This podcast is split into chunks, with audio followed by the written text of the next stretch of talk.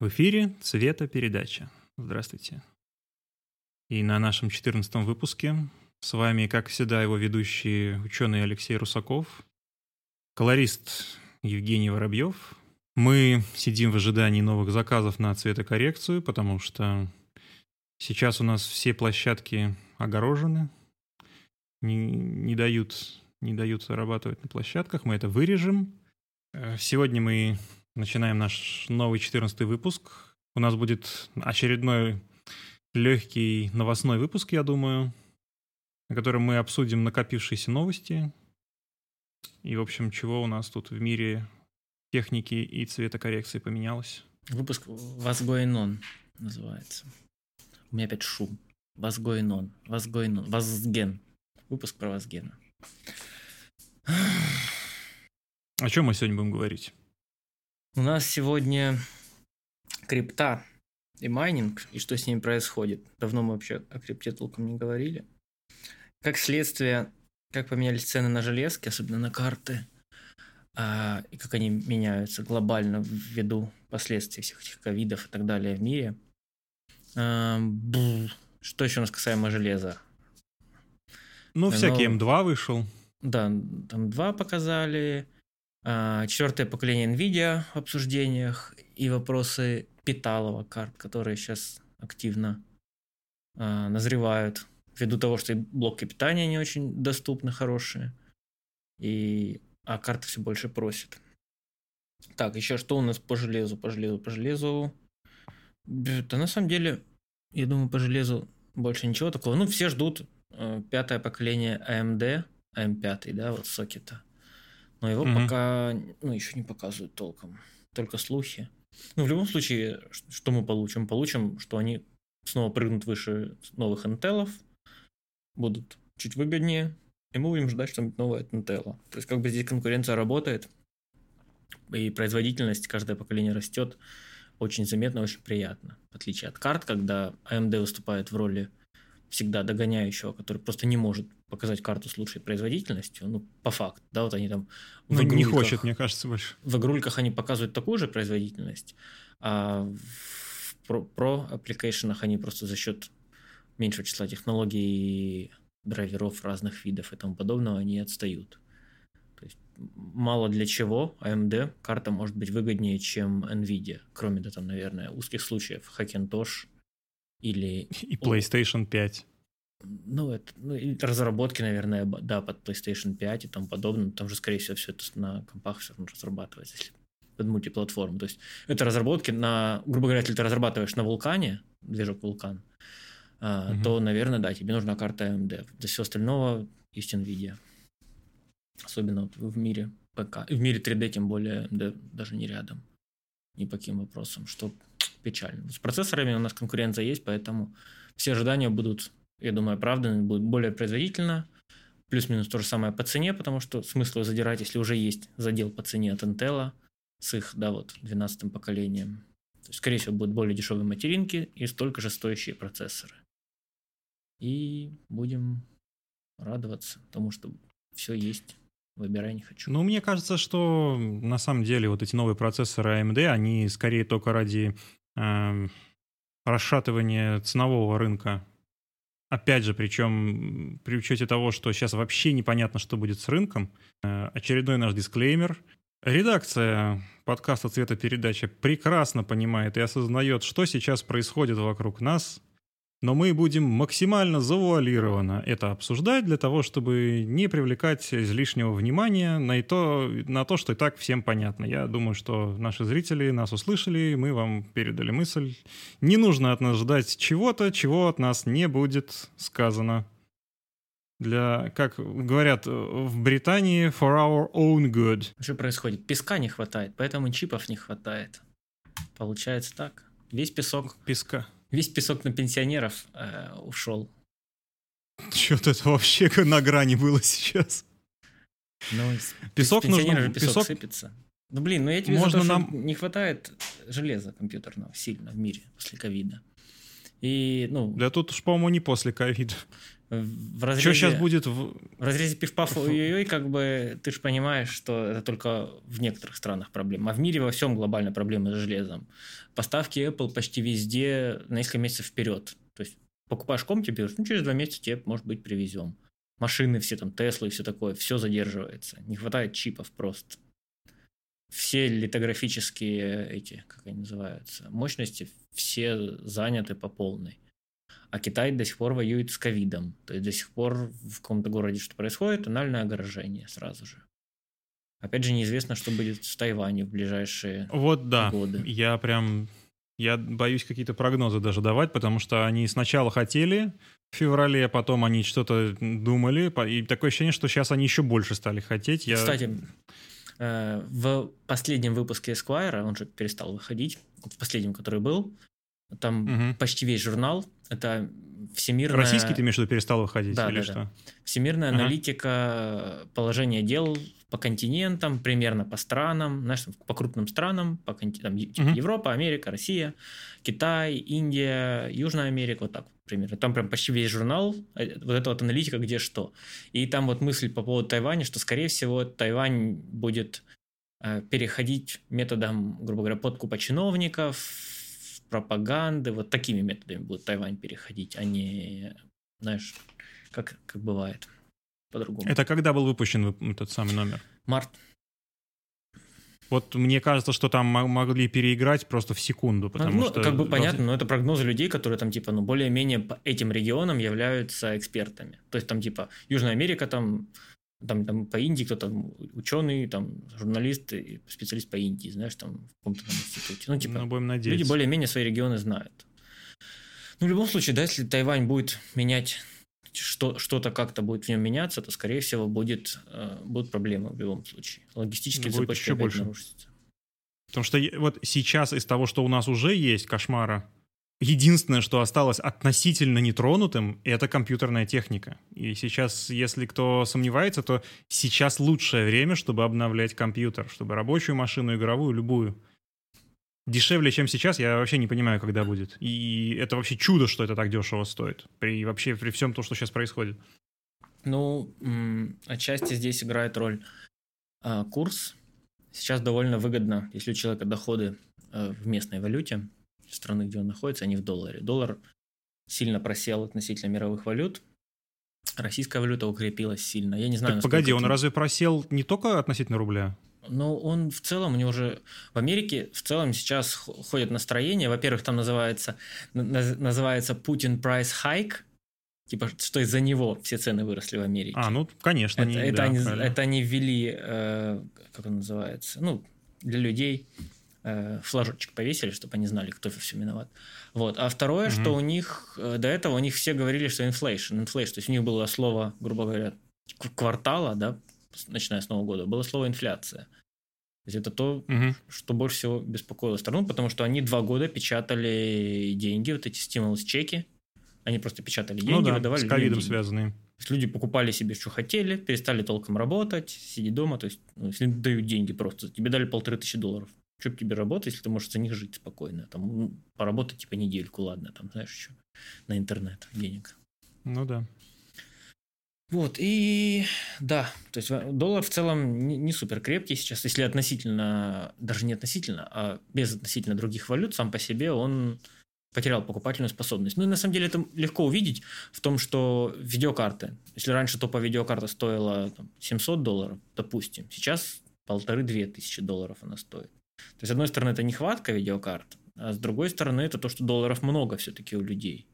Вот это Люди... интересно, подожди, я этого не, не, не смотрел, именно цены в долларах. Um, USD, price change, NVIDIA 3090, ну-ка. Ну, сейчас уже вроде как они падают ниже МСРП по некоторым картам. Но глобально mm-hmm. просто, ну, как бы ты логически понимаешь, что если человек готов отдать за карту 900 долларов, Пять лет назад никто не был готов отдавать за карту 900 долларов. Ни при каких условиях. И не только mm-hmm. потому, что нехватка. То есть сейчас человек может купить за 400, там, условно, 3060, и нормально, да? 3060 лучше, чем любая карта 5 лет назад была. То есть и Да, пользоваться. безусловно. Но люди, у людей хватает денег купить 3090 за ее там две цены, грубо говоря. Поэтому же как бы даже с учетом падения майнинга, все равно карты раскупаются, и наличие процессоров карт часто низкое очень. Ну вот не знаю, мне такое ощущение, что это на самом деле только на российский рынок э, аналитика, потому что вот я сейчас смотрю pengoli.com сайт, и тут э, такое ощущение, что ничего не дорожало. Что тут вот Нет, она ты как посмотри, стоила... Посмотри Да. цены флагманских карт NVIDIA от поколения Вот к поколению. 3090 я MSRP. Нет, ты смотри, MSRP от года к году. То есть инфляция, она же не, не, не за полгода меняется на валюты. Посмотри цену топовой карты NVIDIA за последние там 15 лет. И она вырастет с 400 баксов, условно говоря, до, вот сколько там 3090 стоит? Полторуху, 1200? То есть это кратный Ну, рост. ну это да, но, Но это, это, и есть уже реальная бы. покупаемая спо- способность. Цена айфона, посмотри, топового. Айфон подорожал в два раза топовый за там, 5-6 лет. Это же и есть, собственно, что у людей стало... То есть, да, может быть, ты там за один доллар можешь все еще купить один гамбургер, но глобально долларов на руках стало больше, поэтому люди готовы покупать что-то оверпрайсом. Ну, если бы их не было, как бы ты купил. Логично. Ну да, что-то в этом есть. Поэтому, мне кажется, ну, потому что эти доллары мало подкреплены валютой какой-то, вот это их печатание, оно еще долго будет аукаться. И они, они, наверное, продолжат печатать. То есть, скорее всего, это... Ну, стоимостью ты имеешь в виду. Подкрепленной стоимостью. Они не подкреплены, да, там, золотом, чем-то. Ну, короче, все вот эти экономические штуки. Я учил экономику, но мне лень все это вспоминать и, и разжевывать. Короче, да, он не совсем правильно печатается и не совсем это все грамотно. И это происходит уже лет, наверное, 50, последний, может быть, 60. Там вот копать в сторону этих Бреттон-Вудских систем, вот этого всего, когда был золотой доллар, потом перестал быть золотым, все такое. Короче, сейчас на долги Мгм. строится, и это странно. И в, в теории это все сейчас текущий кризис еще восьмого года, то, что вот именно с долларом, с валютной системой происходит, валютная Мгм. система, эмиссия и так далее, оно все тянется еще с, с времен восьмого года, к- э, кризиса недвижимости, потому что недвижимость сейчас, если посмотреть на цены, я смотрел, э, люди обсуждали тему роста цен, если ты откладываешь на новый дом, из расчета вот сейчас, да, например, ты откладываешь там N, N денег в месяц, и ты прикидываешь, что, например, там за 10 лет тебе хватит.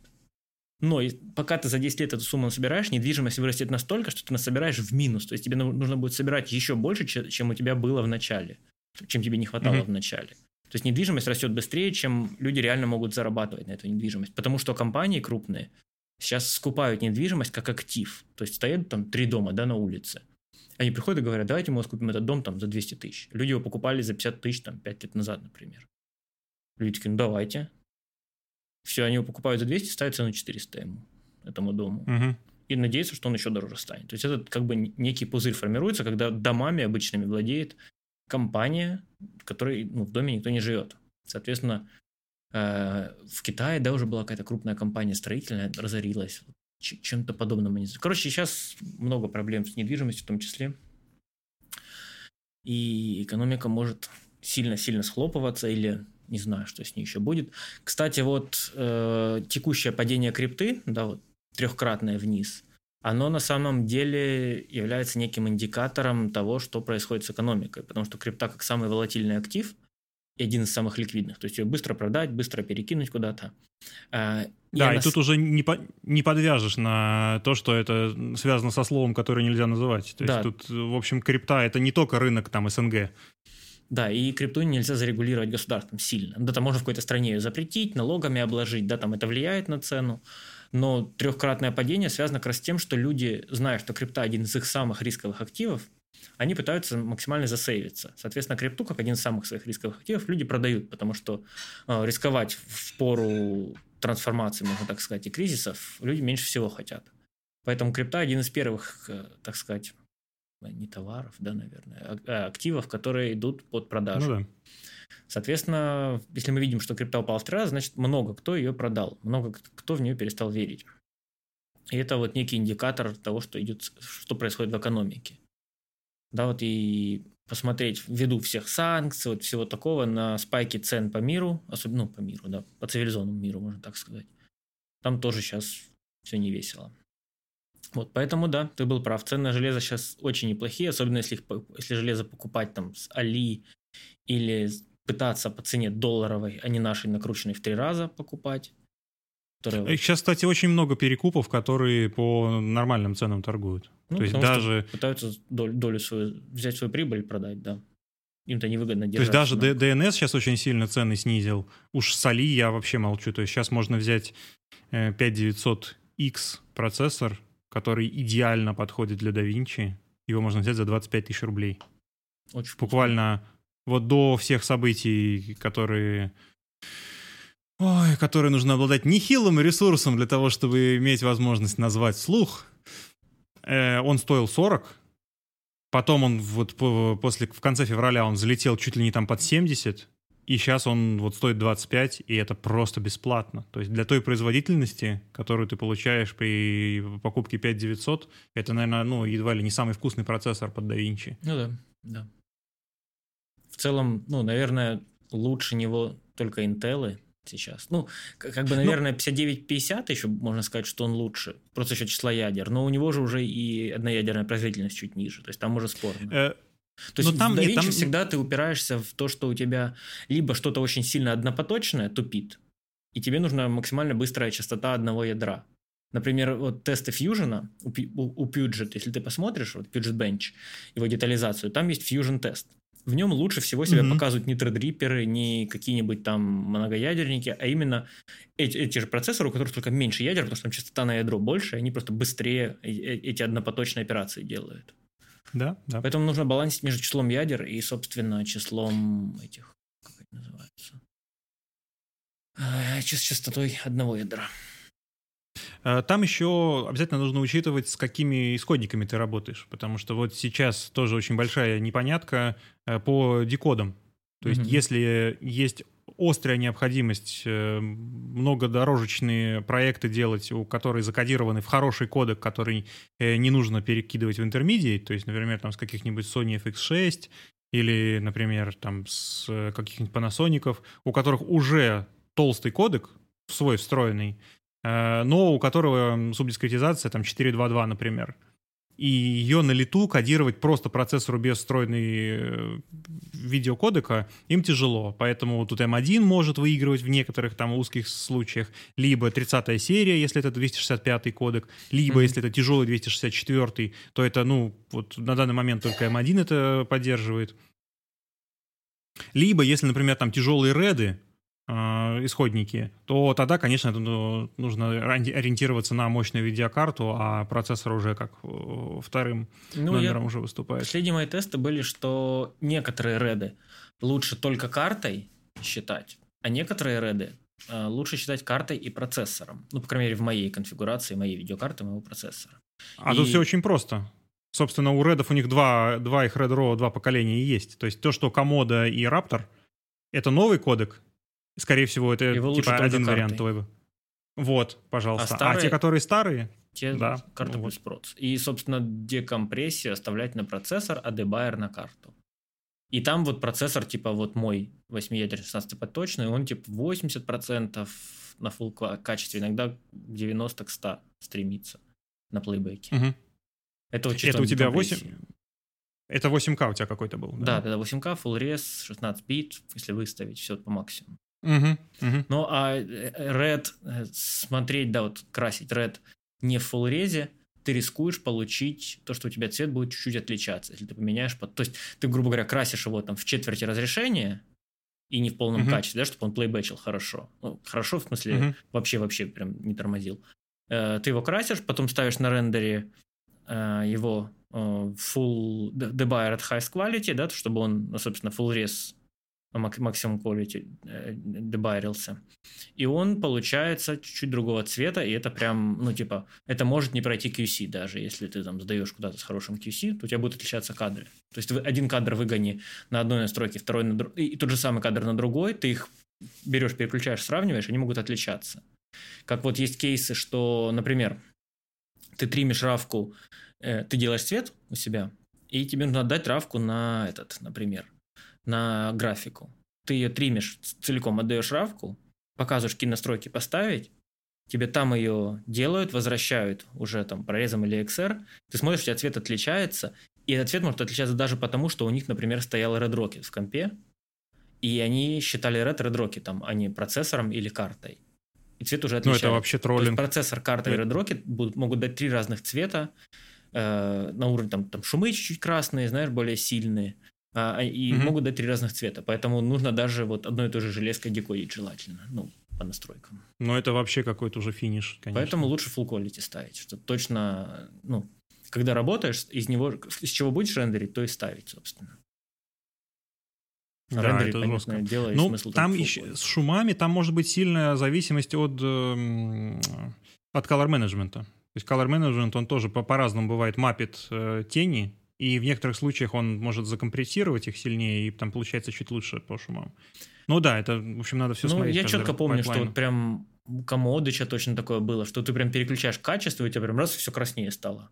Ты такой, да, да, да, прикольно, да. Прикольно. Это не только у Реда, кстати говоря, это и у Canon Rava, у него же там ну, вообще ну, у Canon Red, свой Я есть. с Canon с равками не работал, один раз работал. А как бы другие равки, просто они легче, ты на них всегда full quality ставишь. Прорезы или Это правда. Бюро. Да. Реды, они тяжеленные, поэтому ты на них пытаешься сэкономить, но по факту не надо. Лучше плейбэчить full, и, может быть, кэшировать, может быть, транскодить заранее, если не тянет комп. Но лучше заранее, типа, full сделать, 16 бит, все такое. И да, да, просто да, кэшировать. Это правда. Короче. Ну, в данном случае просто очень сильно влияет то, что сейчас рынок такой, что, может быть, так уже не, не обновимся еще там несколько лет. Да. То есть сейчас действительно очень выгодно обновляться. Да. То есть, условно, у тех, кто сейчас сидит на AMD AM4, сейчас просто сам бог велел оперативную память и центральный процессор поменять. А Те, у кого сейчас... Ну, ну, поскольку, если, например, сейчас сидит человек там на 2000 поколении оперативной памяти, который там 3000 еле-еле держит, угу. а он купит, например, 5000 и 5000 он держит 3800, 3700, на очень низких таймингах и которые уже, например, в практическом применении... Эм, как называется программа, которая Denoise плагином делает? сейчас. NetVideo. NetVideo. Да, в NetVideo. Вот в NetVideo дает очень сильный прирост. То есть, если, например, у вас не 3090 э, видеокарта, а, например, 3060, и на ней, и, но процессор у вас, например, там 5, 5900X, то на ужатых таймингах на хорошей памяти 3800 МГц будет на процессоре нет видео считать сильно быстрее, чем на видеокарте, например. Но то есть, вот... ну, тут всегда баланс, то есть, чего можно купить? Я вот чтобы потом получить смотрю, на рубль производительность Знаешь хорошую. чего? Я всегда в этой ситуации смотрю на еще целесообразность. Например, у меня 3200, а у меня тайминги CL16 и частота 3200. То есть я не вижу смысла большого. Ну, обновлюсь и там получу там 10%, 5% быстрее оперативу. Смысл. А на твоем процессоре оно, скорее всего, не поедет выше. Но если ты, например, поменяешь на 5000 серию и при этом поставишь память, которая на самом деле, эта память, именно на AMD память просто копье стоит. То есть, условно, сейчас одна планка 8-гиговой памяти, которая гонится на 3800 на AMD, она стоит 2600. Ну, у меня, например, 2 по 16 планки стоят. А у тебя сколько слотов? Четыре. Ну вот ты ставишь 4 по 8. Так она фиг... Не, 4 слота уже, по... уже сложнее завести, чем 2. А, нет, эти заводятся. То есть сейчас они все нормально заводятся. То есть это осталось в прошлом на трехтысячном поколении. На пятитысячном 4 планки заводятся примерно плюс-минус так же. Ну вот по статистике, которая сейчас есть. 2,76 у меня в помещении. Ну тоже жарище. Я, я закрыл все окна, я кондер не включаю, чтобы не шуметь. Для слушателей. Э, так, что я подумал? Да, обновляться сейчас хорошо. Но вот оперативу мне бы просто... Ну, смысл мне тратить лишние деньги еще на оперативу. Просто я в таком ключе. Просто хочется, да, успеть, пока они дешевые, но я не горю тоже особо. Работает, работает. А, я не думаю, что у меня что-то прям сильно быстрее станет. Может быть, ну да, те, в же, случае, те же условные то... реды старые, да, станут быстрее. Вот ради редов. Будет много редов, будем обновляться. Закажут? Ну, может быть. Ну да, тебе скорее надо в зеленый лагерь переходить. Э, тоже не хочу. Из красного. Не знаю, я что-то как-то мне... Мне кажется, это просто... Ну, всегда самое... все Самое страшное всегда это на брак на какой-то нарваться, когда такую смену делаешь, потому что компьютер рабочий единственный. Да. То есть если была какая-то машина запасная, то там, да, там вообще просто да, либо, море вариантов. Либо кэшло хорошее, что ты можешь купить, вставить и сторонний продавать пока некоторое время, знаешь, про запас. Да. Но это, да. это, ж, это ж как бы сложный процесс сейчас в современном мире. Э, ну. ну, смотря, да, смотря какие исходные. Да, мы про крипту, про майнинг начали и пока не закончили мысль. Майнинг Да, жив, собственно, мертв. крипта упала в, своем, в своей цене ввиду процессов мировых. И не стоит забывать, что эфириум все еще продолжается внедрение вот того, что раньше называлось эфириум 2.0, да, вот, то есть переход на Proof of Stake.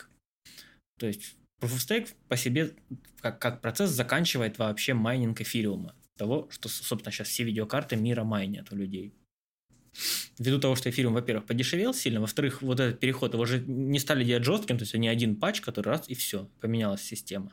А его сделали мягким, то есть сейчас уже на каком-то сервере, по-моему, вот, да, там, или как они называются, ноды, да, там у них вот эти все, какие-то ноды уже начинают переходить на Proof of Stake. Соответственно, чем больше у тебя процент э, системы ушел с, с майнинга на Proof of Stake, тем меньше нужен вообще нужны майнинговые мощности, поэтому профит майнинга в целом падает в выражении вне зависимости от предоставленных мощностей, да, то есть у нас же не стоит забывать, что э, плата за майнинг рассчитывается не только исходя из того, насколько как бы выгодно майнить само по себе, а еще и настолько, насколько пользуются криптовалютой, насколько есть предложение майнинговых мощностей. То сейчас такая фишка, что как бы сама по себе награда за майнинг становится ниже. Но при этом многие люди перестают майнить, потому что э, эфириум упал, им просто невыгодно по электричеству. Меньше людей майнит, спрос-то все равно есть на майнинг, потому что что-то рассчитывать нужно. И поэтому чуть-чуть награда начинает повышаться. Знаешь, вот она балансируется. Там же самая балансировка еще у криптовалют стоит. много мощностей, награда падает. Мало мощностей, награда растет, чтобы мотивировать людей майнить. Вот, поэтому ну, в, да. в целом он как бы еще работает, но у меня ощущение, что постепенно он... Я, я не майню сейчас, например, мне не нравится, мне жарковато. Э, в комнате. Мне не хочется, чтобы было еще более жарко. То есть меня не, не держатся мои комфортные, мои психологические 80-82. Я такой, а, не буду майнить ночью. Мне, потому что у меня там вентилятор настроен, чтобы они поднимались после 80, и начинает громче, тише, и я такой, не хочу пока. Поэтому я пока перестал. Ну да. Ну, я не смотрю из расчета, что выгодно ли это в долларовом выражении, потому что, ну, электричество, оно не столь дорогое в моем регионе, поэтому я не переживаю. Но как-то, не знаю, комфорт, что ли. Ценю еще, чтобы он не гудел просто. Но тут, мне кажется, самый-то главный вопрос, э, что в любом случае сейчас майнинг, он впрок идет. То есть ты не будешь сейчас продавать то, что ты намайнил в течение месяца. И вопрос э, там короткосрочный, то есть осенью будет ли стандартный памп очередной раз? Я... Или в этот раз не будет? Я Мне не... почему-то кажется, что ну, я не, я не уверен, что ничего не поменяется. Не любитель терминов памп и вот это вот все. То есть, мне кажется, цена на криптовалюту вполне себе рыночно меняется. То есть, у людей появляется интерес к криптовалюте. Они что-то покупают, что-то продают. Был хайп NFT. Хайп NFT, а NFT основное было на эфириуме. Соответственно, очень много операций да. покупки и продажи NFT было. И спрос на, соответственно, майнинг был выше гораздо. То есть сейчас NFT все уже немножко разочаровались в нем, плюс появились альтернативные платформы NFT, да, то есть блокчейны. Сейчас почти, наверное, у всех есть NFT блокчейн, поддержка NFT в блокчейне, у основных, там, кто у нас есть основные, Cardano, вот это вот все-все-все. Все, все ну, эти, Тона эфи... уже даже появился. Все эти эфириум киллерсы, да, там штук 5 их следующих после эфириума похожих криптовалют, они все, собственно, умеют уже в NFT. И там, соответственно, дешевле все эти транзакции, эмиссия этих NFT. Поэтому сейчас конкуренция тоже выросла, и поэтому нет такого, что прям эфириум крайне нужен для этого. То есть тоже это повлияло на, на майнинг в целом. И мы видим, что вот это падение криптовалюты, то, что майнинг не, непонятно в каком состоянии сейчас, то есть прогнозов сделать невозможно, что будет с майнингом, когда эфириум полностью перестанет возможность майнить. Потому что одни могут думать, что, а, ну, наверное, если его нельзя будет майнить, то он станет дешевым.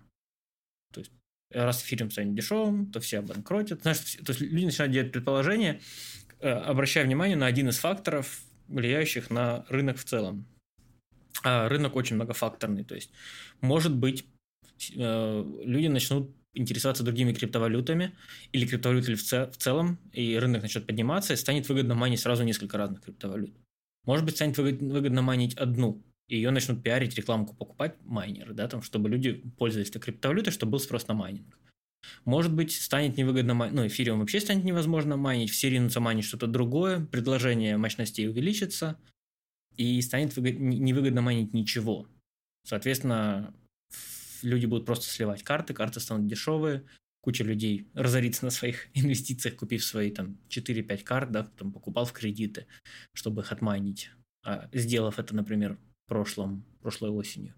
Понятное дело, что еще они не, отбились, но люди склонны к тому, чтобы свои, свои инвестиции хоть как-то вернуть. То есть ты там потратил, например, 100 условных единиц, и чувствуешь, что твои 100 превратились в 60. Ты такой, ну я лучше 60 верну, чем потом когда-нибудь получу 120. То есть лучше сейчас 60. Поэтому, собственно, и нападение людей продают криптовалюту, паникуя, поэтому и карты начинают продавать там, да, паникуя, или понимая, что физически уже они не смогут ее в плюс майнить. То есть такие поведения так ты, вот сейчас ты как раз скажешь просто. Вот Буквально вот э, сегодня появилась новость о том, что массово продаются видеокарты из Китая, потому что майнинг-фермы стали закрываться повально, китайские. Ну, это... И там, например, фотка развал на полу, лежат там около сотни видеокарт, которые там по рукам расходятся. Не уверен, что это правильный вообще подход, потому что Сейчас как раз самый низ рынка, и зачем сейчас продавать, не совсем понятно. Потому Видеокарты что... вряд ли станут дешевле. Ну, можно начать с того, что, может быть, кто-то разорился элементарно. То есть, если мы смотрим на это как на бизнес, да, то есть люди покупали оборудование, подключали его в сеть, пользовались электричеством, майнили. У них не хватает денег на аренду этого помещения, где у них это все майнилось, на оплату электричества, им надо что-то продавать. Они продают, они разорились, у них просто нет, может быть, кэшлоу какого-то. Справедливо. Им приходится продавать. Они продают, люди покупают бэушные карты, кто-то, да, вместо покупки новой покупает БУ, соответственно, спрос на новые падает, карты чуть-чуть дешевеют. Может быть, какой-то другой потенциальный майнер себе купит эти карты. Ну, то есть здесь, мне кажется, вполне оно по-рыночному как-то порешается в плане карт. Поэтому они дешевеют. Где-то бэушки уже на рынок потекли, где-то новые уже люди давно себе купили, им уже не надо. Зачем человек будет покупать себе еще на 390, если он там его урвал полгода назад, когда они уже появились в наличии, например. Там, даже если он в два раза дороже ее купил. Вторая карта мало кому нужна ну, в современном мире, кроме там людей, кто 3D занимается, наверное. Поэтому, блин. Ну да, да. Все будет... 3D, либо какие-то 8К тяжелые проекты. Все пойдет, ну, наличие улучшается, понятно. Но с другой стороны, мы говорили о проблемах с производствами, о том, что не хватает микроэлектроники сейчас в мире, поэтому, с другой стороны, много какой микроэлектроники просто нет. Тех же компьютеры Apple люди ждут месяцами. Соответственно, чтобы не ждать компьютер Apple месяцами, человек может решить себе купить не Apple, потенциально забирая с рынка а, обычную видеокарту, да, какую-то. То есть очень много переменных, которые сложно спрогнозировать. Мы видим по факту просто. Сейчас вроде недорого и наличие есть. Потом, что будет, возможно, не будет ничего. Возможно, осенью выйдут новое поколение, и будет в наличии, их не будут раскупать, и все будет нормально. А может, не будет. То есть когда-то же было нормально, что выходило новое поколение, и оно было в магазине, прям идешь и покупаешь. Сейчас такого нет. Да, и тогда казалось, там, 24 тысячи рублей, казалось, это, ну, не просто непокупаемая видеокарта. Да, да, да. 24 Потому вот что обычно 260 стоило... условная, да? Даже меньше она стоила. Да, нет, это еще было во времена эм, 2060 Ti? NVIDIA. Супер. Нет, 280, 285, вот эти. А. Давным-давно, это год 2009, ну, Я помню, был. вот я 2060 Super я смотрел, когда Radeon 7 купил. Я, собственно, смотрел на 2060 Super, она стоила вот типа 20-30, вот что-то такое. Я за Radeon за 40 купил. Вот, и типа это казалось дорого все равно. Короче, да, глобально, что? Глобально предрекается, что проблем с поставками компьютерного и в целом любого микропроводникового железа будет много, и они быстро не уйдут. Поэтому, если что-то нужно, то лучше покупать. Если не нужно, то нефига мучить жопу. Покупать. Потому что может стать еще хуже, потому что не только... Ох, язык богатый. Не только в Восточной Европе могут начаться проблемы, но еще и, черт подери, в Азии, потому что что там в Китае сейчас в Таиланде, ой, в... Тайвань. Господи. Да, что сейчас в Тайване начнется, это вообще Там могут последствия быть еще хуже, чем уже то, что сейчас началось. Да, и скорее всего, вот, проблемы могут продолжиться с железом. Если что-то видите в наличии, и оно вам нужно, купите, пользуйтесь. Если оно вам не нужно, так что вообще смотрите, тратите на это время. Надо тратить время на, на да. свои навыки, а не на шопинг бестолковый. Вот, короче, все, по железу, короче, все, до свидания, железо. Неинтересно. Если... То нет, нет, еще M2, M2. Apple показали M2. Это то же самое, что M1, только Air теперь хорош по портам и в новой форме квадратненькой. Все, что я усвоил. Air хорош. Я боюсь, что в слове M2 хорош это вообще неприменимо, потому что там все греется. Тест на, у Макстеха, который первый вышел по реальный, с реальным образцом, у него э, M2 MacBook Pro, у которого есть активное охлаждение, он 102 градуса Цельсия на чипе греется ну, под нагрузкой. Если это 102 градуса запланировано, почему? Ну, ну, вот и все за сотку греются всегда. В чем проблема? Нет, почему 80? Не-не-не, 80 и 90 это уже там не как знаю, бы проблемные чипы. Люди, а... люди всегда считали, что в ноуте, ноуте сотка это обыденность. Мне так казалось. Нет, нет. Ну, во всяком случае, может быть, с M1 такое есть, но не с Intel и не с AMD точно. Ну, так Там 80-90 это уже очень много. Такие. Ну, мы не хотим, чтобы человек чувствовал горячий воздух, мы затротлим заранее, и все. То есть, ну, затротлят. Выпустят обновление, будет, будет много жалоб, что они горячие, они просто затротлят, и все.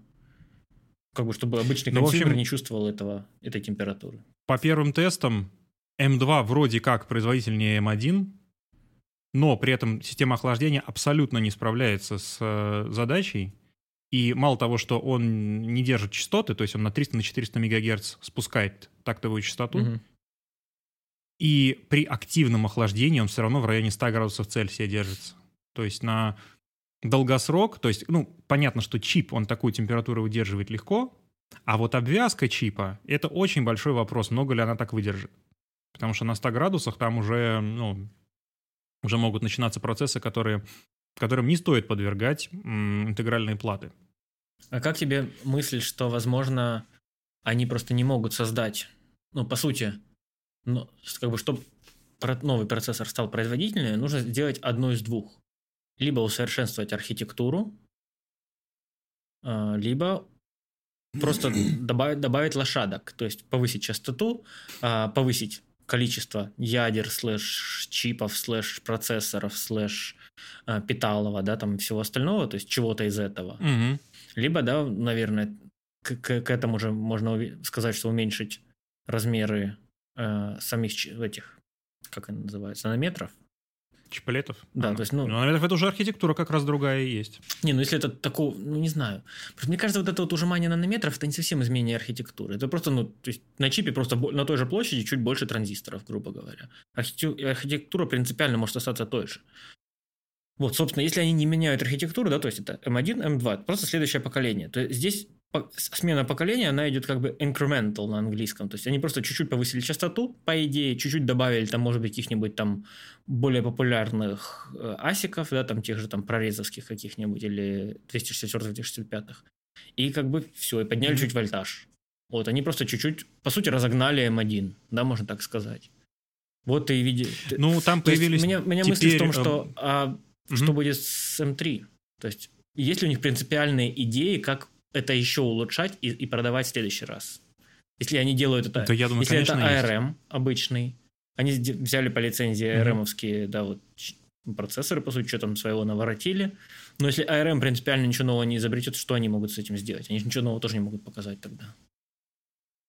Э, не знаю, мне кажется, что в данном случае как раз э, вопрос в том, что есть ли что-то или нет, не стоит, потому что Apple, она традиционно кормит старыми технологиями в новой обертке. То есть 100% э, у них наработки на годы вперед уже есть. Mm. Очевидно, что ну, просто а, раз это покупают, значит, они хотят с этого получать деньги. Они вряд ли будут продавать...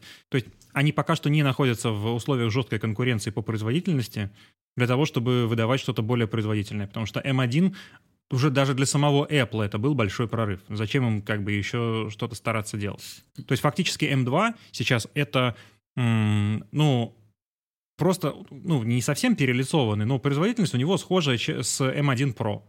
Угу. То есть сейчас основная проблема, которая перед ними стоит, это то, что ну, у них они совершенно почему-то не держат теплопакет. То есть они должны быть по 15, э, в рамках 15-ваттного пакета, Мгм. а по всем тестам они сейчас выдают в, рам- в районе 20 ватт. А как тебе Э, заговор, теплопакет я- заговор насчет того, что они просто их сейчас, так сказать, спустили, чтобы тесты хорошие были по цифрам? А потом просто Мгм. подожмут это все на следующем апдейте macOS. Скажут, мы исправили температуру. Ну, ну, подожмут до производительности M1, собственно. да. Опять же, то есть тут нужно четко понимать, что для десктопного решения M1, ну вообще линейка Apple Silicon, они хороши только своими встроенными декодами. Больше ничем M1, вот какие бы вы тесты Ну, ни еще смотрели... тем, что у них распаяна M1 память очень близко к процессору. Да, но так толк-то от этого какой?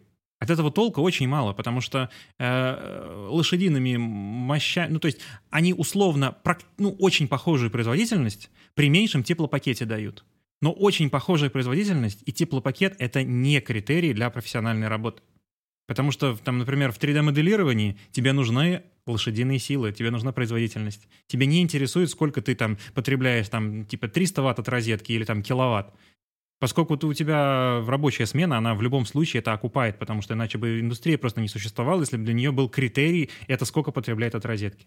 Все, чем M1 хорош, это, для, то- это то, что ты можешь в целом работать с видео, потому что там есть мощные декоды, и в том, что ты можешь работать в дороге. То есть ты можешь, например, менять локацию свою. Мгм. Да, Не, ну, релацироваться можешь. с учетом того, как сейчас во многих странах, там, Европы и так далее, дорожают э, энергоресурсы, в том числе электричество, я думаю, что цена и, и потребление будет большим фактором, и Apple продолжит очень хорошо зарабатывать на своих Apple, Apple продуктов, Apple продуктах Э, Да, для всех. если никто, если никто не продолжит говорить о том, что отвратительный интерфейс у macOS, лагучий, экраны ужасные. Вот если, если не найдется больше людей, которые будут тестами это показывать, потому что матрицы у Apple ну просто отвратительные по скорости. То есть все, что не касается просмотра кино, у Apple оно намного хуже, чем топ индустрии, который сейчас поддерживается. Потому что любят у нас сравнивать там Apple и Asus. Ну, Apple и Asus — это э, мониторы для мониторинга HDR. Для любой быстрой работы, я даже не говорю про игры, просто быстро кликать в интерфейсе, просто быстро работать мышью и там в какие-то, с какими-то окнами перетаскивать туда-сюда, намного выше сейчас индустрия шагнула. То есть любые хорошие современные панели, которые в SDR показывают 144 Гц и выше, они будут намного э, отзывчивее в работе и намного приятнее с ними будет иметь дело, нежели чем с тем, что сейчас есть у Apple. И, естественно, Apple сейчас всеми силами старается делать вид, что на самом деле вот высокогерцовые это не, не то, к чему должна стремиться э, индустрия. Но... Ну, там же и питание ну, да. будет Ну, вот быстрее если... расходоваться. Они же любят батарейку рекламировать свою, не, не сильно мощную. Ну, не сильно быстро тратить. Да, а, а собственно, в этом-то и единственное преимущество по работоспособности Apple, потому что современный Android, смартфоны, у которых 120-герцовый э, экран, да, они держат меньше. У Apple де юро у них 120 Гц, на самом деле 120 Гц включается очень редко в интерфейсе. То есть если поставить специальную мониторинговую программу, 120 Гц включается только на не, небольшие промежутки времени, и то не сразу. Мгм. И если вы уже привыкли работать со 120 герцовым экраном на телефоне, то вы будете замечать каждый раз, когда вы скроллите какой-то список, то картинка сначала как бы чуть-чуть подтормаживает, и потом только оно разгоняется до 120 Гц. Ну, видишь, есть, ну, это- на для самом деле это критично. Я ничего более всё. 60 Гц не видел в интерфейсах, и мне вообще плевать на эти герцы и все остальное. То есть вообще. Прям А, даже, я бы даже если 500 рублей мыслить не отдал за повышение герцовки на каком-нибудь из своих. Серьезно, я не шучу. Вообще плевать. А, И я смотрю сейчас на кинопоиске киношечки и сериалы. Из сериалов я смотрю Gravity Falls. Ничего одобряем. Одобряем. Ты посмотрел? Э, Что именно? Досмотрел уже? Не, смотрю прямо сейчас. Ну, вот сегодня смотрели. И это-. Ну вот э, я не понимаю, почему Gravity Falls ставят в одну строчку с э, м, Риком и Морти. Вообще не понимаю. Рик и Морти — это вообще без смысла сериал, а Gravity Falls — это сериал, который ты сначала думаешь, что это, ну, такой подростковый сериал, а потом думаешь, это лучший сюжет мультипликационный, Ну, который я смотрел. Я бы сказал, что он э, на 50% время приключений, на 50% э, Рик и Морти, в плане там абсурдных да, ситуаций каких-то. Но ну, на 50, на 30, то на 30, то и на 30 он самобытный, собственно. Ты до какой э, серии досмотрел? Да мы в первый сезон еще смотрим. Ой, ой, ой. Мы к этому вернемся, когда вы досмотрите. Там да, это, да. это вот. вообще, это... Все, не спойлерю. Не, мне все нравится, я смотрю с удовольствием. Тогда будет, будет еще лучше. Классно. Будет Когда еще будет. лучше. Плюс во втором сезоне такой типа, о, это так было. Все, ладно, досмотрите. Ладно. Это вообще это топовый смотри. сериал последнего десятилетия, мультипликационный, на мой взгляд. Посмотрел прям сегодня все, а, как это, все всегда и сразу. Или как mm, это что? Это вот последний фильмец про мультивселенные, которые все выходили. Угу. Все всегда... Сейчас, подожди, я прям хочу название бить. Все везде и сразу, вот. Угу. Короче, фильмец про мультивселенные. И я так понимаю, он... Я не могу понять, связан ли он... С, он, он как-то выглядит немножко по-марвеловски. Угу. В плане, знаешь, вот качество про, продакшена. Сейчас я хочу глянуть, кто его снял, какая студия. Может, просто его снимали. У него бюджет 25 миллионов, не, недорогой. Короче, э, прикол в том, что мне понравилось, как он снят. Мне понравился в нем цвет. Он такой, типа, семейные ценности, знаешь, такой. Угу. И драчки есть, и семейные ценности, и графоний, кому нравится. Такой фильм, наверное, каждому прикольно будет посмотреть. Либо как развлекаловый, либо под попкорн, либо просто нормально, спокойно. Клевая, клевая, клевая цветокоррекция, мне понравилась. Графика симпатичная. Там много очень кадров было закомпоженных. Даже вот у кого-то из Exit Light, у ребят даже их стоки были в этом фильме. Там просто есть много моментов, типа много вселенных меняется. И там брались стоки, и они лицо подставляли главной героине на этот сток. Mm-hmm. Круто. Вот, и ребята, да, у них стоки засветились. И много еще там было кадров либо под пленку, либо пленка. Я, кстати, не посмотрел на что-то, ну вот, что там именно. Ну, там, типа, э, смотрят прошлое, когда в прошлое возвращаются, там, собственно, кадры на, по-моему, на 16-миллиметровую пленку даже есть. То есть очень много симпатичных кадров, интересных и таких атмосферных. Прям, знаешь, типа кладезь, наверное, для вот современных ревчиков, под современный кинематограф, как хочется рефов натянуть. Там очень много разных стилистик попадается, потому что там, ну, типа, много локаций. А, а название и... скажи еще раз, пожалуйста. Все везде и сразу. Угу. И мне зашло. Хороший такой не, не напряжный фильм. Я, я бы советовал на вот такой семейный просмотр. А Особенно меня... если хочется еще поскринить ревчики. Угу. А, меня тут заинтересовал момент... А, как понял? Сейчас договорю мысль. А, меня заинтересовал момент, я увидел рекламу на, ну тоже на Кинопоиске, естественно, а, реклама фильма э, «Лицензия на вождение». License mm-hmm. for Drive. Это фильм 80-х годов, и очень красивые цвета. Ну, то есть у него такая маджентовый оттенок, то есть там какой-то видно, mm-hmm. что э, тоже из известных э, стоков пленочных использовался. И картинка была очень чистая.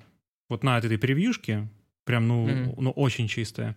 И я задался вопросом, а насколько вообще влияет сканирование старой пленки Э, и выпуск фильма уже в Blu-ray, ну, в общем, в Full HD, хотя бы Full HD, уж я не говорю 4K. Mm-hmm. И я стал смотреть версию, DVD-версию старую этого License for Drive, и скачал Blu-ray версию. В принципе, пленка, она, вот как бы там ни ходило предположение о том, что на самом деле пленки, разрешающая способность у нее там фантастическая, что там главное только от, отсканировать ее по крупнее – на самом деле при увеличении сканирования просто аберрации и зерно лучше становится видно, а детализации больше не становится. То есть вот mm-hmm. я посмотрел сейчас два фильма, это вот э, водительское э, удостоверение водителя и mm-hmm. «Грязные танцы» с Патриком Суэйзи. Mm-hmm. Фантастические фильмы, в них как будто вот современные проблемы просто не перестаешь чувствовать. Но вот особенно в «Грязных танцах» картинка ну максимально мыльная. Угу. То есть там просто детализации ее просто нет. Хотя, э, когда смотришь, это вообще последняя проблема, о которой думаешь. Там настолько приятный фильм, что просто вот погружаешься в него, в атмосферу. Мгм. Вот, так что те, кому хочется поностальгировать, вот, пожалуйста, два фильма, горячо рекомендую. Я еще, наверное, ну, я не думаю, что это прям открытие, думаю, много кто видел этот фильм. Фильм называется «Внутри Льюина Дэвиса. Братьев Коинов». Фильм 13 года. Чем он... Ну, сам по себе фильм, я думаю, так как это «Братья Коины», не стоит э, оценивать, хороший он или плохой. Я думаю, каждый может оценить, нравится Как называется еще раз? «Внутри Льюина Дэвиса». Льюина? Льюина. Льюина. Ну, блин, просто вбил братья Коина, и в их фильмографии он будет. Вот, короче, что, снят на пленку, кодек, все, все хорошо. Фильм 13 года, не такой уж и старый, но снят на пленку. По луку мне понравилось, что он довольно-таки ненасыщенный, можно так сказать, наверное, ненасыщенный. Такой, знаешь, грустный фильм, типа, по луку. Но картинка интересная, мне понравилась. Плюс там есть много, знаешь, типа этих моментов музыкальных, то есть кому нравится. Э, Там, короче, про музыканта, который поет этно песни. Не этно, как они называются? Фолк-песни народные. Мгм. Про, про него, собственно, сделан фильмец. Ну, не про него, а он главный. Ну, герой, фолк главный кантри, герой. может быть? Или именно фолк? Именно фолк. Мгм. Вот, да, фолк. И он там... Это все происходит в 61 году, то есть все стилизовано под те времена. Там актеры известные, все такое. Ну, фильмец прикольный. Мне, мне зашел. То есть, знаешь, бывает фильм, когда им более-менее серьезный, такой, э, не хочу. Хочется, когда он уже закончится, на время поглядываешь. Тут прям, ну, нормально. Прям не хотелось перемотать, скипнуть. Единственное, что да, вот кому не нравится именно пение долгое, там вот он может там три минуты петь песню, знаешь, там две непрерывно. Но Так это мюзикл? хорошо. Нет, просто он там, ну, он пришел в бар, выступает, песню поет. Ага. Не то, что он там идет по улице. Ну, там типа четыре, может, раза, может, пять он песню поет за фильм, за двухчасовой. Час сорок. Вот, но фильм хороший, мне понравился. Там прикольные идеи, с, кстати, вот с зацикливанием, наверное. Как вот. Ну, короче, что спойлерить? Смотрите фильм, хороший. Можно посмотреть. Мгм. Это касаемо, да, что он тоже был на кинопоиске. Я стараюсь сейчас. Так у меня есть некоторое время подписки, чуть не высмотреть, что там есть. А там много чего есть. Мне понравилось, что на кинопоиске есть удобнее, чем на Netflix, что там есть рубрики, и там можно, собственно, типа авторское кино. А что в кавычках авторское кино? Это все фильмы, которые не очень популярные, но довольно хорошие зачастую. Ну, там, правда, в авторское кино попадает, типа, почти все. Но отсеиваются хотя бы, знаешь, там, типа, комиксы, боевики вот более-менее отсеиваются, что приятно, и не надо сквозь них скроллить просто. А можно уже посмотреть что-то более жанра, так сказать. Вот, кстати, интересно, я сейчас смотрю, думаю, надо все-таки назвать, на какой сток э, снято эти фильмы. Ни тот, ни другой не указан сток, на какой они сняты. У кого ты между... Ты что ты называл? Да, да, да, лицензия на во- водительские права и грязные танцы нет. Просто написано 35 миллиметров и ну, сток не указан. М. Ну, Забавно. снят на всем привычный Vision 3500T 5219. А, он на пленку снят. 7219. Да, да. Ну, Ну. кстати, на... я смотрел на телефоне, поэтому я не видел особо это. Смотрится хорошо, приятно. Очень много хорошей работы со светом, контровые цвета, очень приятная картинка. Я посмотрел с удовольствием. Если кто разбирается, то снято оператором Бруно Дель Банель. Он же с Коинами снимал балладу Бастера Скракса. Я думаю, вы это видели. Какого-то из Гарри Поттеров. Я просто смотрю, сейчас сижу. Принца Полукровку он снимал. Ну, Это многое объясняет. А, Париж, я люблю тебя. А-ра-ра-ра. Амели, кстати. М. Нормально так. Нормально. Да, там по цветам очень фильм достойный. Вот. Такие советики. И Gravity Ди-. Мультик. Действительно нет. Ни License to Drive, ни Dirty Dancing. Не указана пленка. Ну вообще, ну, дают. Давно уже был. Давно. Ну, ребята. Рисовали. Рисовали просто. Рисовали светом. Так, можно еще немножко посмотреть в будущее немножко. Слегонца. Ага. У нас четвертое поколение NVIDIA уже все предвкушают. Некоторые даже думают, что с выходом нового поколения NVIDIA будет новый майнинг-бум безумный. Опять же, мы о майнинг буме потенциальном говорили, что это такое же неизвестное, как все сейчас в наше время. Да, ну смотри, Но... вот сейчас буквально на днях, э, э, разблок... ну не на днях, вот на ми... ближайший месяц разблокировали, как выяснилось, ни, никакой не хардверный блок для майнинга на, на LHR картах. Оказывается, там low, он никакой... Low hashrate, так называемый. Ага. Оказалось, что там никакой не завязанный он был на железо, оказалось, он абсолютно был софтверный.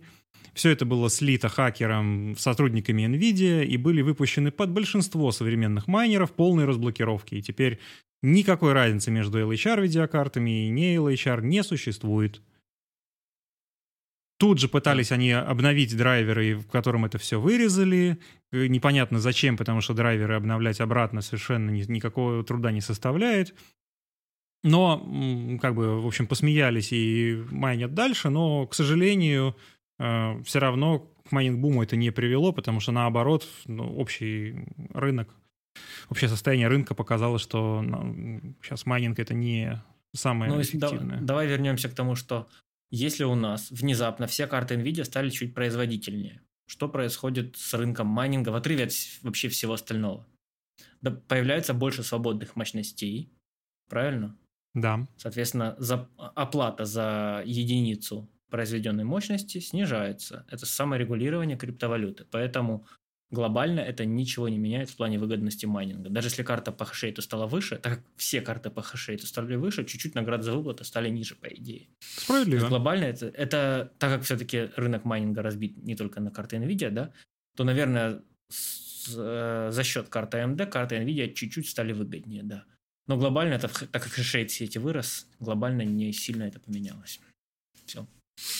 Ну, вот так, 40 вот. И что я, 40 серии я по... не думаю, что будет какое-то принципиально что-то новое по майнингу. Мои мысли по поводу четвертого поколения RTX. То есть это 4000 серия, да, NVIDIA. Первое, да, они будут мощнее, безусловно, там уже, ну, типа там, есть прирост по количеству куда ядер, возможно, новые какие декодеры, да, NVENC ставят, то есть будет мощнее. Но есть тревожный сигнал в том, что карты начинают жрать еще больше электричества. А, на канале Gamers Nexus было прикольное исследование о том, как в целом карты NVIDIA едят электричество да, вот от, от поколения к поколению. Если раньше карта ела 200 ватт, или там 150 ватт, Э, в пике, своей, ну, то есть в максимальном стресс-тесте, как вот вообще можно ее заставить есть электричество, то вот текущее поколение, трехтысячное, оно уже, по-моему, да, там за 500, за 400 ест. За 400 точно, 3090. Ну, 3090 в разгоне она и под 500 тоже уже выжирала. То есть они просто вот. подтянули. Вот, следующее поколение еще процентов на 20, на 30 больше жрет электричество. То есть представь, насколько, насколько это больше. То есть это у нас, а, больше тепла. Соответственно, нужны большего размера кулеры. А, более мощные блоки питания нужны. А, более продуваемые корпуса.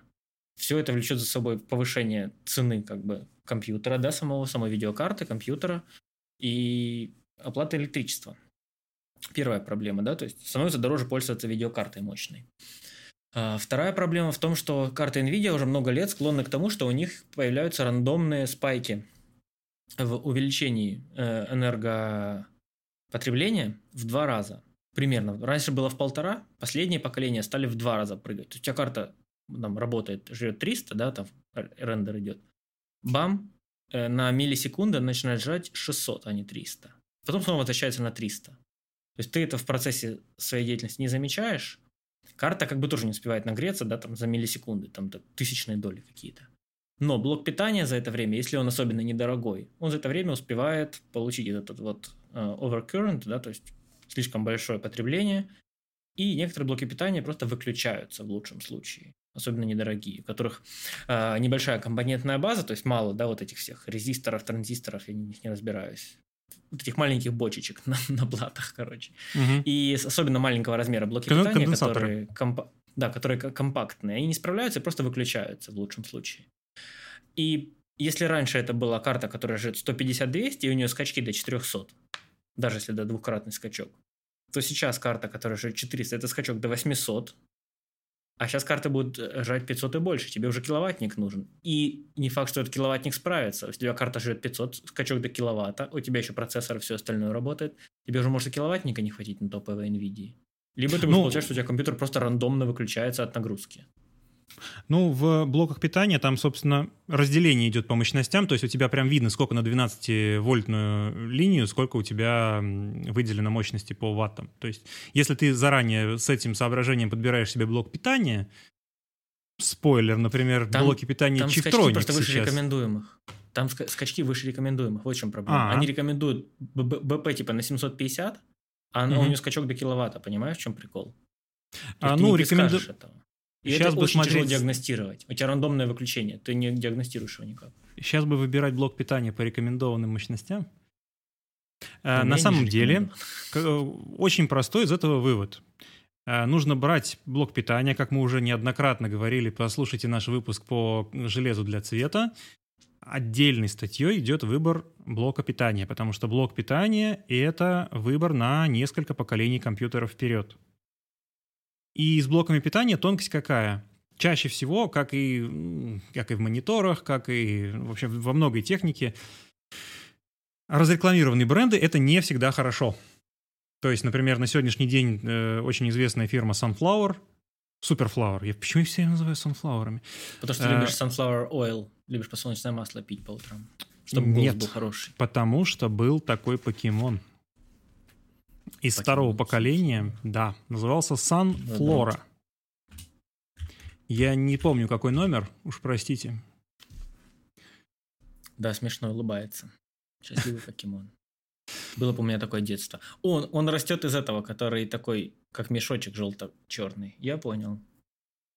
Да. Так вот, и блоки питания, рынок блоков питания, он постоянно меняется. То есть производители типа Superflower, они делают что-то крутое, потом они берут чуть-чуть подешевле компонентную базу, и потом они, значит, э, начинают зарабатывать деньги, потому что выпускают линейки менее производительные, которые как бы меньше требуют, под, менее слабые, под более слабые системы рассчитаны, и на самом деле качество сильно падает. Вот из того, что есть сейчас на рынке, настоятельно рекомендую обратить внимание на Chiftronic. Chiftronic — это не самые дешевые блоки питания, то есть у них 850 ватт стоит в районе 12 тысяч рублей, вечно деревянных. Угу. Но по уровню компонентной базы он практически как э, Superflower Platinum серии. Вот. Ну, это такой микротипс для наших слушателей. Короче, да. Вот эта тенденция с ростом питалова у карт, э, оно, наверное, идет волнообразно. То есть они создают новую какую-то архитектуру, потом пару поколений как бы ее оттачивают, совершенствуют, позволяя ей жрать все больше питания, оставаясь стабильной. Потом они сделают новую архитектуру, уменьшат э, нанометраж, да, вот этот весь все шринканут, и, возможно, снова потребление упадет. То есть, знаешь, как сейчас в моде максимально мощная карта. Но потом, когда начнут жрать много, люди такие, о, как много жрет, а вот это немного жрет, знаешь, и фокус маркетинговый сместится. И, собственно, как отреагирует э, компания, они выпустят новое поколение, которое жрет меньше. Вот как Apple сейчас выпустили M1, да, там M2, которые жрут мало. Все такие, mm-hmm. о, жрет мало, прикольно. Но пройдет пару лет, и все, для людей это уже будет не новостью, что что-то жрет мало. Для людей будет новостью, что что-то стало мощнее намного. И в, как бы в ущерб а, производительности на ватт пойдет мода как бы на производительность на доллар. Потом обратно. Знаешь, мне кажется, это волнообразная мода, которая просто да? мар- маркетологически сменяется. Вот у Nvidia сейчас пора, когда они больше электричества, либо мощнее было хоть чуть-чуть. Ну, Потому что майнинг, игры не очень как бы интересуют людей, которые майнят и играют в игры, потребление электричества.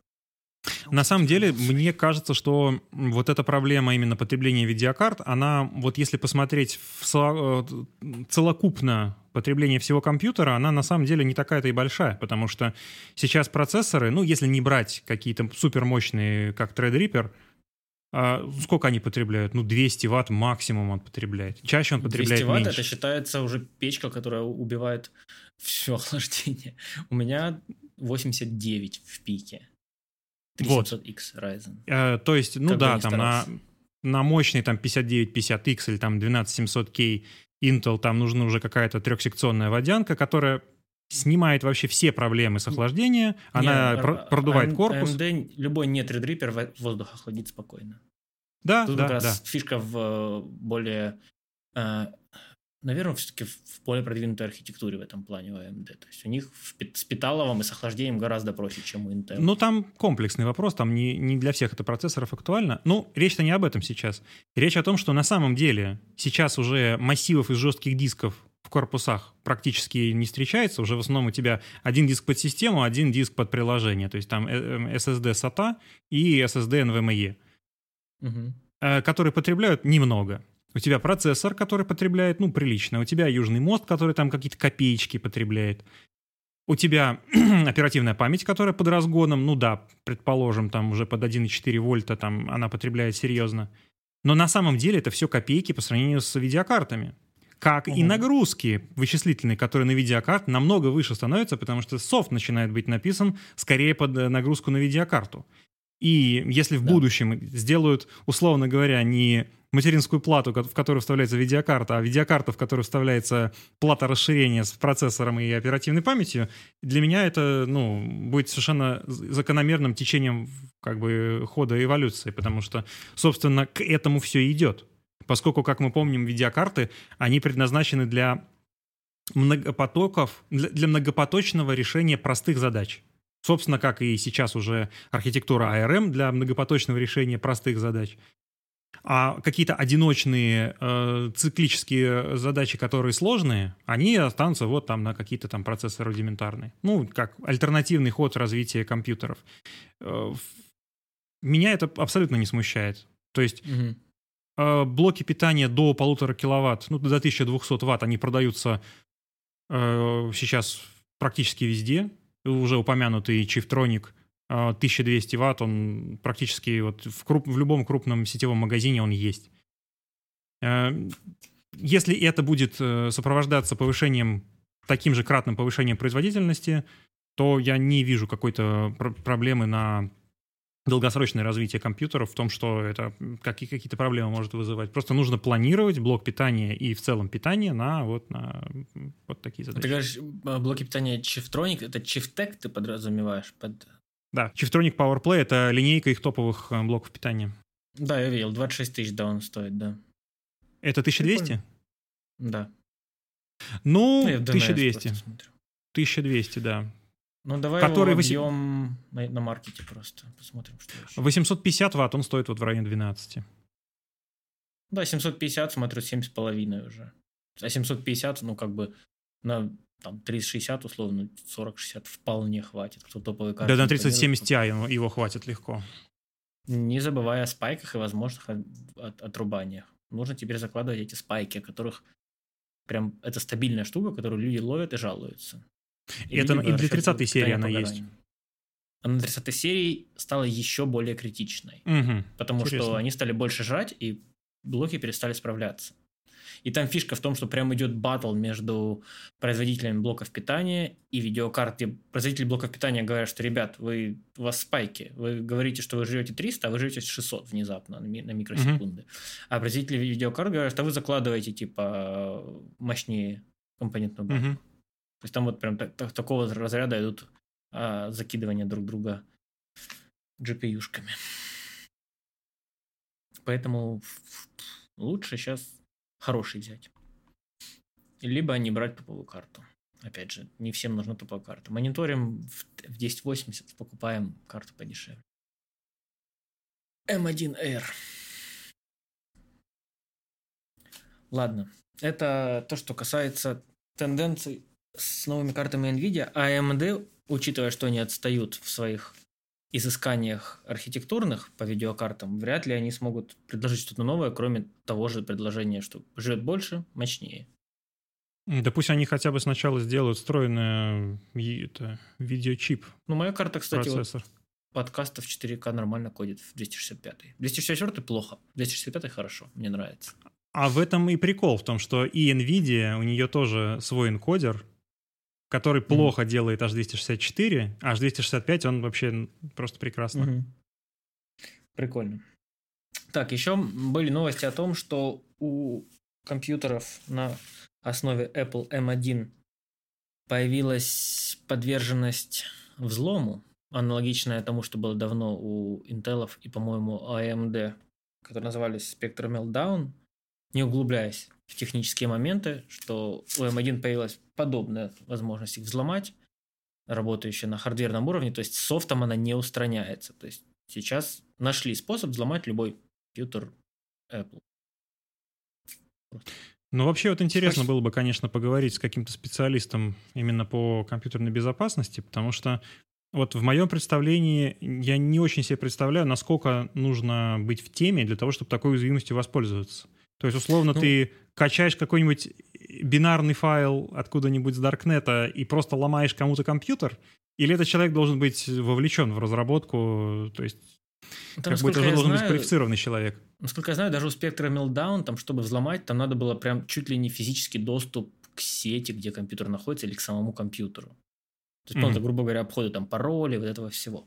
То есть, ну, я думаю, что так как мы не специалисты в компьютерной безопасности, то нам достаточно просто сказать, что, ну, гуглите M1.1 M vulnerability, то есть уязвимость на английском, и читайте статьи, что как, чего опасно, как защищаться. Вероятнее всего, защищаться никак, но также еще более вероятно, что никто вас сломать не будет, потому что это не самые простые способы взлома компьютерного железа, и делается это, скорее всего, ну, адресно тем, кого надо взломать. Да, так, к, счастью, еще? к счастью, мы не те люди, которые кому-то нужны на данный момент. Hot, hot takes. В некоторой стране есть некоторые банки, которые не умеют передавать некоторые валюты. Теперь. Э, один из банков умел, желтый банк под названием Олег, он умел передавать валюты. И Дерипаска. что они сделали? Э, если бы. Я не знаю, он вообще, я считаю, он вообще предал, как бы, не знаю что, я, я не знаю, какой, не знаю никаких слов с этим связанных. Человек, ну, уехал, у него был банк, как так можно было? Теперь... Продал. И, я, я не понимаю, а почему я, почему я в этот банк деньги продолжаю платить за обслуживание? Он же уехал. Ладно, все, не знаю, ничего не понимаю в этом. Ну-ну. Короче, и что? Новое правило. Если вы получаете SWIFT-перевод в долларах, с вас берется комиссия. Во-первых, они разрешают переводы от 20 тысяч долларов, то есть это первое, что они написали. При этом переводы ниже 20 тысяч долларов почему-то все равно доходят.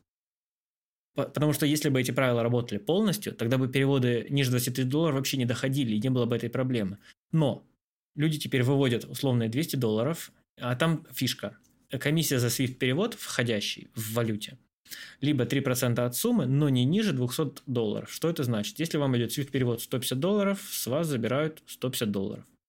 Если вам идет SWIFT-перевод 200 долларов, с вас забирают 200 долларов. Если вам идет SWIFT перевод 201 доллар, с вас забирают 200 долларов. Вы остаетесь с одним долларом.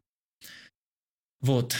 То есть все SWIFT переводы теперь 200 э, долларов комиссии, либо 3%, если это больше 200 долларов. Ну, в плане комиссии. По сути, это нагибает э, в некие позы почти всех фрилансеров, имеющих возможность зарабатывать из-за рубежа. Умножаем все это на курс валюты, когда доллар сейчас, да, по факту можно поменять за 48,50, ну, там может быть найти за 55. А цены на все, грубо говоря, считаются, как будто доллар стоит 100, да, то есть цены на, там, на технику, на все остальное. То есть там видеокарта стоит 1000 баксов за границей, 100 тысяч рублей в России. То есть ты умножил цену просто на 100, по факту, а не на 50. Да. То есть цена э, и продукты дешевле не стали. То есть ты, получается, да, условный фрилансер зарабатывает доллары. Они, во-первых, что доллары стали дешевле. Во-вторых, что ты их теперь еще не выведешь без комиссии в 200. Когда люди многие там, эти 200 для них это прям, ну, прям поработать надо фрилансеров. Если ты посмотришь фриланс-чат, для кого-то эти 200 это прям достижение заработать. А для, у них заберут их все целиком. Вот, люди обходят это тем, что переводят в рублях себе, но для этого нужен сам, сам сервис должен уметь, не каждый сервис это умеет. Э, сделать вам рублевый перевод из-за границы, как бы, либо с другого банка. Для этого нужно, соответственно, разбираться в конкретной работе конкретного сервиса. Например, AdSense, э, если ты пытаешься вывести в рублях, он тебе переводит валюту на рублевый, и она там меняется. Может, можно это напороться, были случаи, людей просто забирали всю сумму. Прикол, если ты переводишь на рублевый счет э, валюту, и идет конвертация в Тинькове, то у тебя почему-то комиссия 15 тысяч рублей за такое. Казалось бы, там 200 долларов, тут 15 тысяч рублей. Может быть, у них все-таки есть какая-то в голове, не в голове, а тайная равность 15 тысяч рублей и 200 долларов, кто знает, может, они ну, знают, да. сколько там на самом деле курс. Соль в том, что при любом SWIFT-переводе снимается какая-то комиссия. И в случае, если каким-то непонятным способом проходит SWIFT-перевод в рублях, то эта комиссия возрастает с 200 долларов до 15 тысяч рублей. Который это получается сколько курс? Ну, то считай 300 75? 75 курс? 15 тысяч это Ну, сколько? Ну, это, 150? это да, это было бы 75, да, курс. Да, по 75. Ну, А кстати, еще даже не, не 50. такой большой курс. Вот, и, короче, да, это цирк, и желание всего большего количества людей есть послать все эти желтые приложения с их веселыми курсами куда подальше и забыть как страшный сон. И, то есть вы Причем здесь... заявляете- К чему вы заявляете Мы- тогда, что перевод меньше 20 тысяч долларов вообще не пройдет, то есть что возможны переводы только от дв- 20 тысяч долларов, и у людей проходят мелкие переводы, и у них просто забирают всю сумму. Тут тогда от- отменяйте переводы. Пусть люди ищут другие способы перевод себе сделать. Мне почему-то помнилось, что там было до 20 тысяч долларов. а не- От То есть там 20. до этого было до 10, а потом стало до 20. От. В том-то и прикол. От. Что-то вот, мне, мне почему-то, видимо, я пропу- пропустил эту новость. Да, конечно, это очень странно, потому что здесь, ну, я все понимаю, то есть, ну, живем не в самое простое время, но это очевидная инициатива не какого-то иностранного контрагента, не э, центрального банка, а это инициатива именно конкретного банка, Да. которая никак это- не обоснована ни с ни к ночи помянутой чьей-то политикой, ни э, какой-то экономической необходимости. То есть это просто банк берет и зарабатывает на тех переводах, которые сейчас, видимо, очень сильно пошли сквозь него. И в чем прикол? А, если ты человек не богатый, то есть тебе не переводят 20 тысяч долларов, тебе переводят там 1000 долларов, с тебя заберут 200 баксов. То есть тебя заберут 20% твоего перевода. А с людей, у которых деньги хорошие, то есть кто переводит там миллион долларов, да, допустим, с него возьмут всего лишь 3%. Как бы одно дело потерять 3% с миллиона, да, там много, как бы, но это всего лишь 3%. Другое дело потерять 20% там, с тысячи или с 200 все 200 потерять, да, то есть чем, грубо говоря, ты беднее как человек, тем сильнее тебя нагибает вот это, в этой схеме. И вот эта логика мне вообще непонятна. А, Она, точнее, А. она понятна, потому что чем человек беднее, тем меньше он имеет возможности себя защитить, наверное. Ну, вот э, я, честно говоря, так и не понял насчет э, альтернативных банков. Потому что говорили, что там заблокировали какие-то там первые банки, осталось 95% сумм валютных э, переводов в других банках, которые не заблокировали. А где все эти банки? То есть, насколько я понял, только Тиньков вообще и был э, удобный банк для того, чтобы через него какие-то мелкие суммы вводить. Какие у нас еще банки-то есть? А, ну, Газпромбанк работает. Он же вообще сейчас с международным... ну, то есть за газ все расчеты идут через Газпром. Наверное, у них это есть. У них это работает. Не знаю. Ну, ну, Комиссия Учитывая минимум то, что- 1000 рублей вот у Газпромбанка. Короче, есть, да. Вот 22 числа статья какая-то я была. бы да. Газпромбанком тоже не стал бы начинать пользоваться в данной У ситуации. Тинькофф, потому да, что- переводы от 20 тысяч долларов написано. То есть от. И почему они тогда срабатывают и они снимают, непонятно. У меня тоже такое недавно было. Спасибо. Э, Вот, да, надо смотреть. У тебя выключен Э, голосовой помощник? Включен. А, Ну, я, я просто окей сказал, и что-то еще добавил. А, Unicredit, кстати, э, минимальная комиссия 25 баксов. Э, Райфазен, минимум комиссия 60 и до 200. Короче, вот всего 6 банков, и у всех комиссий прям от 1000 рублей, грубо говоря. А нет, вот у Росбанка 500 рублей комиссия минимальная. А, В отделении 2% от суммы перевода и до 18 тысяч рублей.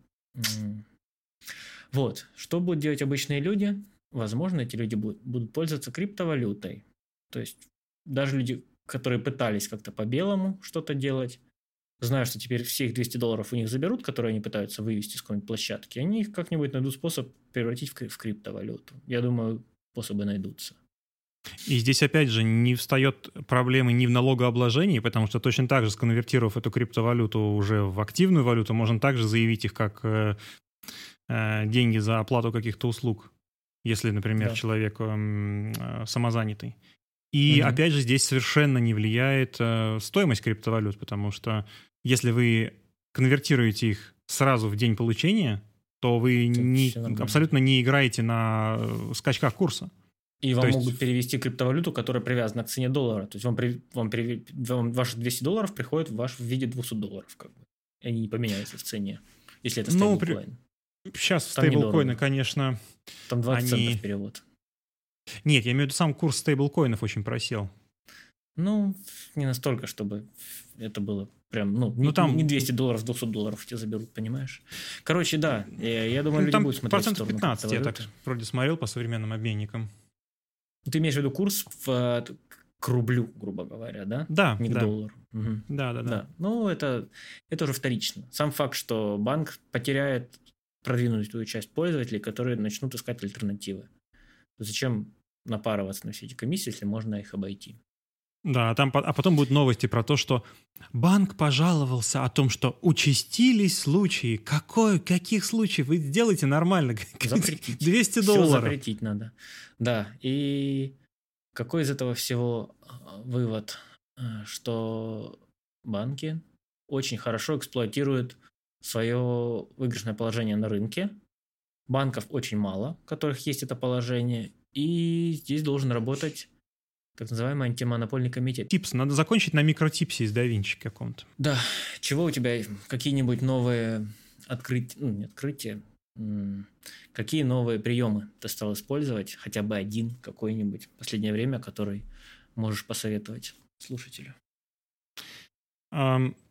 Мне последнее время очень нравится баланс белого. Баланс белого можно делать разными способами. Можно бегунками по балансу белого.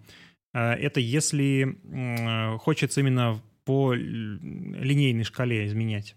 То есть хочется Мгм. отдельно температуру, берем температуру. Хочется изменять тинт, меняем тинт. А в случае, когда и работаешь э, либо с пультом, либо с клавиатурой, и не хочется смотреть на клавиатуру, то проще де- делать это мышкой или колесиком. Если делать это колесиком гейна. И не колесо- ша- шаром гейна. То есть Мгм. в ноду переводим в линейное пространство, крутим шар гейна, и получается ровно тот же эффект, но только в двухмерной плоскости. Ну, это не то, что, не то, что это какой-то нов- новый способ, это довольно старый способ, но, эм, в общем, он один из таких неочевидных, которые дают массу преимуществ в некоторых сценариях использования. Мгм. Так, что я могу подкинуть? Ну, первое, мне это тоже не новое изобретение. Э, Скорее, я просто это уже подготовил для себя как пресет. Если делаешь какой-то лук, ну, то есть общую стилизацию для видео, да, будем это называть, не лук, Мгм. как колхозники, общую стилизацию, то ее удобно проверять на стресс-тестах, так называемых. Да. Я вот подсобрал много для себя стресс-тестовых картинок, плюс э, футажи э, с людьми, с персонажами и с э, тест-чартами в руках, ну, которые Мгм. понял такие. И я их нарезал все на один таймлайн, разложил аккуратно, и я теперь просто импортирую DRT, именно DaVinci Resolve Timeline файлик, он сразу же подтягивает файлы в папочку, и у меня готовый таймлайн, на который я могу примерять этот лук и тестить его. Это полезно как, когда вы накрутили что-то для всего проекта, проверить. То есть это будет быстрее, чем отсматривать весь проект и смотреть, не закрашилось ли у вас где-то что-то. Э, Первое. Второе, это полезно, если вы для себя делаете пресеты. То есть, да, там кто-то работает э, в одном цветовом пространстве, кто-то в другом, кто-то использует DaVinci Color Management, кто-то Aces. Собственно, в любом случае человек хочет обрасти готовыми пресетами. То есть, если вы работаете в Aces, вам тоже хочется какой-то набор стилизаций, который вы любите, кинуть в пару кликов, и оттуда уже начинать дальше э, разработку там, лука, либо чего-то еще. Собственно, для разработки этих пресетов тоже вот все эти стресс-тестики, все эти футажи удобно иметь под рукой. Я вот пытался построить какой-то свой пресет стилизации и тестил. И вот сохранил себе таймлайн теперь на проектах, которым есть время подготовиться или которым есть время покрутить лук. Я вот такие штучки обязательно делаю. Причем там футажи, которые я подобрал, они еще немножко в разном балансе белого. И можно, как бы, знаешь, сразу же в, в разбалансе посмотреть, можно быстренько забалансить кадр, посмотреть, как работает. Очень удобно. Еще этот метод прекрасно обнажает проблемы э, лутов, которые продаются в интернете. Да, Вот, э, даже те же коджи, это просто, он просто погибает. Лут просто уничтожает материал. Просто вот, до свидания материал. Коджи. Да, и вот, э, вот к ценности лутов, конечно, такой, в общем, очень рекомендуется всем, кто вообще мало пробовал лутов и хочет посмотреть, нас- насколько на самом деле они плохи в использовании.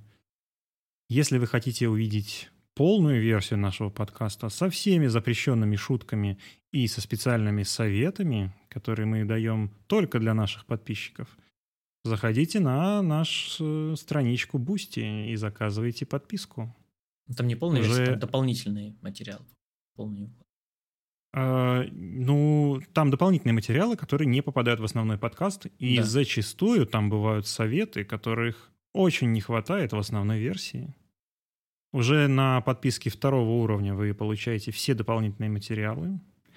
Смотрите все остальные бонусы, которые вы получаете при подписке на Boosty. Кайфуйте. Также смотрите нашу видео-версию на YouTube, которая отдельно делается, и в которую входят дополнительные визуальные материалы, которые, с, э, которые сопровождают наши бархатные голоса в эфире. Ну, а мы с вами встретимся уже совсем скоро на волнах цвета передачи. Пока.